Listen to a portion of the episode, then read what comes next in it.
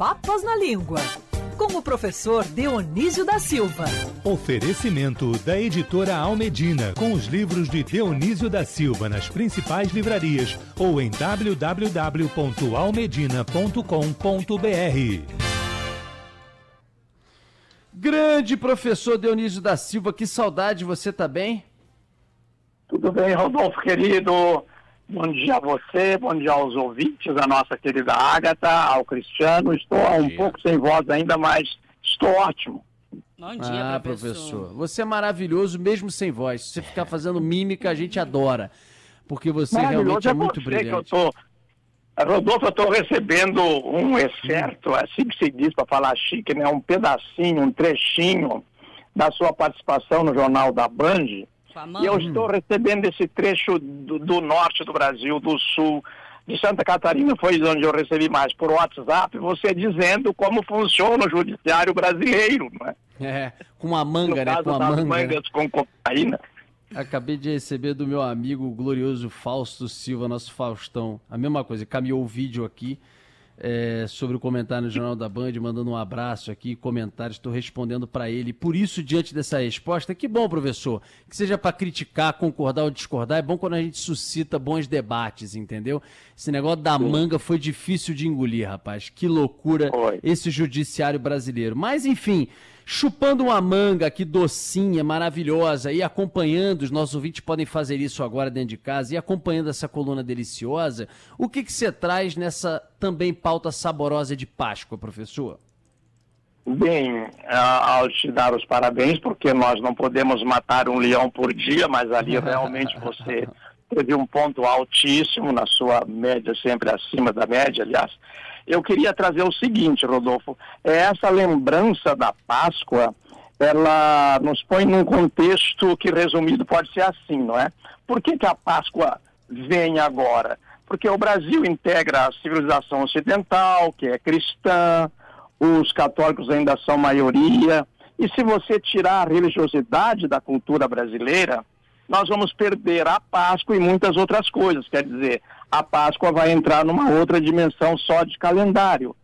E vamos perder também os costumes que são marcados pelo cristianismo, pelos católicos, evangélicos, presbiterianos, adventistas, todos esses ramos né, do, uhum. do cristianismo, são 2,5 bilhões de pessoas que praticam, é, que se declaram é, cristãs, é, e ainda perdemos os, as misturas, as misturas do, da, do cristianismo com religiões africanas, com, com religiões indígenas, e a Páscoa entra nesse contexto. E por último, antes de entrar para dizer exatamente onde vem a Páscoa, nós transmitimos este programa a partir da cidade de São Sebastião do Rio de Janeiro, é o nome de santo que tem a nossa cidade, é, no bairro do Botafogo aí, que não pode deixar um espanhol passar perto, senão ele vai hum. dizer Botafogo, Botafogo no Palácio do Governo. Né? Depois nós, nós vamos para São Paulo de Piratininga, que une o nome cristão e o nome indígena. As, ele é retransmitido para afiliadas da rede Band News em várias cidades com nomes de santos. Você tem nome de santo, a Agatha Meirelles tem nome de santo, o Cristiano tem nome de santo, eu tenho nome de santo. Caramba! E numerosos ouvintes têm nome de santo. Então o santo está aí, né? Caramba, professor, é mesmo? É todo mundo assim? Eu, Agatha, Sim, você, Pinho, todo mundo todo mundo, porque é, há, há, uma tradição brasileira e, e. E ainda tem o dos Santos no sobrenome. Aí, e ó. ainda tem dos Santos o outro, é duplicado. É, e há uma tradição brasileira de pôr o nome é, dos filhos pela, pelo santo do dia, pelo calendário, né? E sem contar, Rodolfo, que os dois primeiros nomes de lugares que deram no Brasil está documentado pelo pelo primeiro documento escrito aqui, que é a carta do Pero Vaz de Caminho, foi o Monte Pascoal e a terra da Vera Cruz, a terra de Vera Cruz, né? Que são nomes cristãos. Então o Brasil foi descoberto na semana da Páscoa, nesta semana, né, na quarta-feira, quinta-feira, depois foram se aproximando. O Frei Henrique de Coimbra já celebrou a primeira missa no domingo de Páscoa, né? É, é verdade, professor. Agora, a nossa Páscoa tá aí esse feriadão, né? É um feriado importante. É, você uh, trouxe já o significado da palavra, da palavra Páscoa? Vou trazer, Rodolfo. Olha, nada como um bom editor para trazer a gente para o trilho, né? Para o foco, como se diz. Pois é, isso que os ouvintes notam e perguntam e tem dado uma polêmica em, inclusive, mesas de bar. Outro dia, o Padre Divino, com outros amigos, estavam numa mesa de bar e me ligaram e Dionísio, e, e disseram, Dionísio, nós somos seus ouvintes, é, a, a, data da, da Páscoa é, está fixada, você sabe que ainda hoje ela é só aceita, porque há uma controvérsia muito grande que vem desde o concílio 300, do, do ano 325, um conselho de, um concílio de bispos de Niceia, né, hoje, hoje é a Turquia, em que é, para decidir e fixar as coisas, os evangelhos e a data da Páscoa. Então, a Páscoa, diferentemente do Natal, nunca é numa data fixa. Ela ocorre depois da primeira lua cheia da primavera. Então, por isso que ela muda. É, este ano a Páscoa vai ser domingo que vem. Por quê? Nós já podemos dizer que ela é, prim é o primeiro domingo depois da primeira lua cheia da primavera. Porque é uma festa que começou é, bem antes do, do, do cristianismo para celebrar as primícias, quer dizer, os primeiros frutos. Daí ela foi registrada pelos judeus em hebraico como Pessah, que quer dizer pular, porque pode ver que o, o anjo exterminador, quando os judeus saem do Egito, eles, quando os hebreus saem do Egito, ele pula a casa que está marcada com o sangue do cordeiro que eles mataram naquele jantar, né? naquela, naquela noite, para eles não perderem o primogênito. É, no, é documentado isso, é no, no reinado do faraó Ramsés II. Então, pensar em hebraico quer dizer pular, saltar. Ele salta do inverno para a primavera, né, do frio para o calor, é, salta da, do, da escravidão no Egito para a terra prometida, que é Canaã, só que o grego registrou como Páscoa, e não como eles diziam, Pessah. O latim é, uh, registrou como Páscoa em atenção ao modo como as pessoas falavam no latim vulgar, porque misturava Páscoa com Pássio, que é de pasto, de apacentar, né, de fazer o pastoreio. E pode ver que é Sírio Pascal, Domingo Pascal, Monte Pascoal, mas Páscoa. Então são várias formas de pronunciar. Caramba, professor, nunca tinha ouvido essa explicação. Você vê que você consegue sair do lugar comum. Eu imaginei que viria aquela explicação básica da origem da palavra Páscoa, você conseguiu viajar e agregar ainda mais para os nossos ouvintes da Band News FM. Saindo de Páscoa, você traz o significado de eufemismo.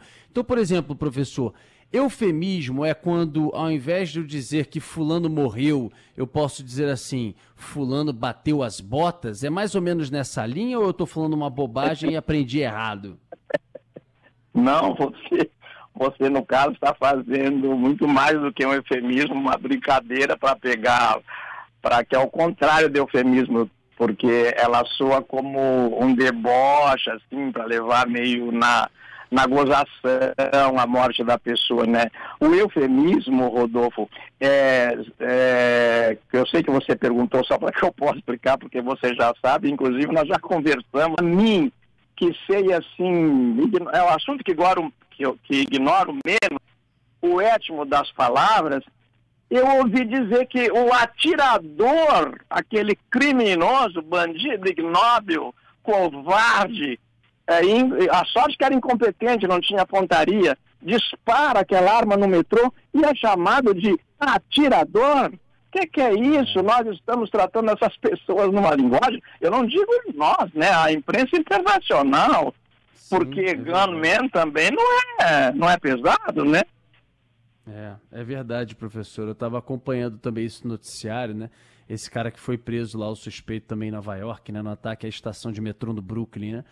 É verdade. Professor, por causa da questão até do nosso horário, a gente finaliza o eufemismo com qual viagem nessa origem da palavra em si para os nossos ouvintes, uma palavra tão importante e que a gente, muitas vezes, sem nem saber, acaba se utilizando do eufemismo no dia a dia, principalmente no linguajar popular, para fugir de algumas expressões um pouco mais duras, né? É. Olha, Rodolfo, queria dizer para os nossos queridos ouvintes que, especialmente a coluna de hoje, eles podem, aqueles que são evangélicos, cristãos, ou que só leem a Bíblia por cultura, né? E conferir. É, é, está descrito tudo, né?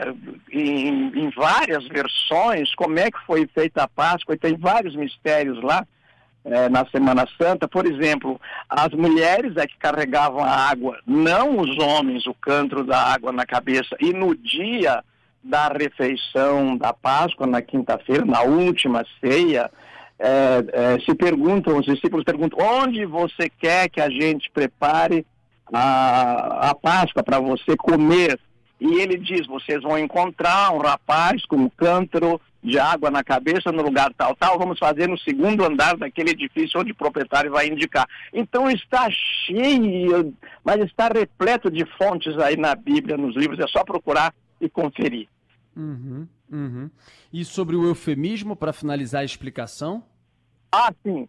O eufemismo, eu acho que a gente deve dizer, usar, dar, aos, dar as palavras, dar as coisas, os nomes que elas têm. Eu te chamo de uhum. Rodolfo, chamo Cristiano de Cristiano, chamo Ágata de Ágata. Então, eu vou chamar o suspeito filmado, comprovado, ali, ele matou, atirou. Eu não vou chamar de suspeito, eu vou chamar de criminoso. Ele é criminoso, está documentado não é mais suspeito, ele é bandido. Agora, e evitar isso, né? Entra na casa do pobre, é, não, não tem direito nenhum. Entra no, num cara que tem 700 quilos de cocaína, vem um monte de leis a favor. Eu acho que a língua portuguesa está ligada ao juridiquês exatamente nesta hora. É a sua ligação mais perniciosa.